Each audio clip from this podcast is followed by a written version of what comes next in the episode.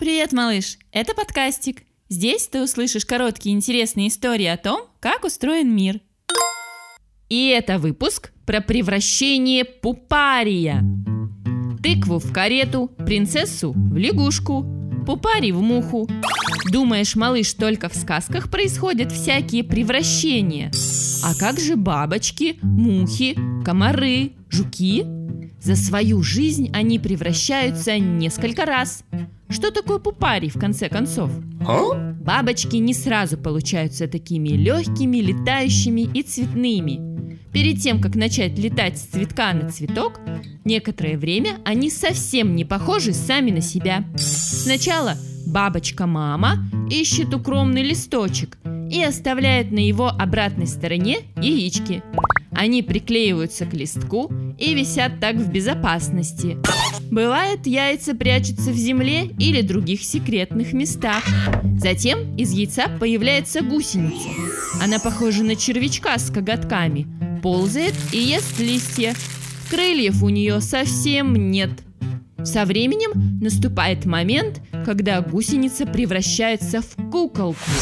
Она замирает, прикрепляется к листу или дереву, или стене. Что происходит внутри куколки? Бабочка спит, читает комиксы, принимает ванну с пеной? Лучше! Она там развивается и становится похожей на настоящую бабочку с крыльями. Когда приходит время, оболочка куколки лопается, и бабочка выползает наружу. Но сразу она летать не может, потому что сначала ее крылья смятые и слабые. Вот вылезает она и сидит, ждет, когда крылья расправятся.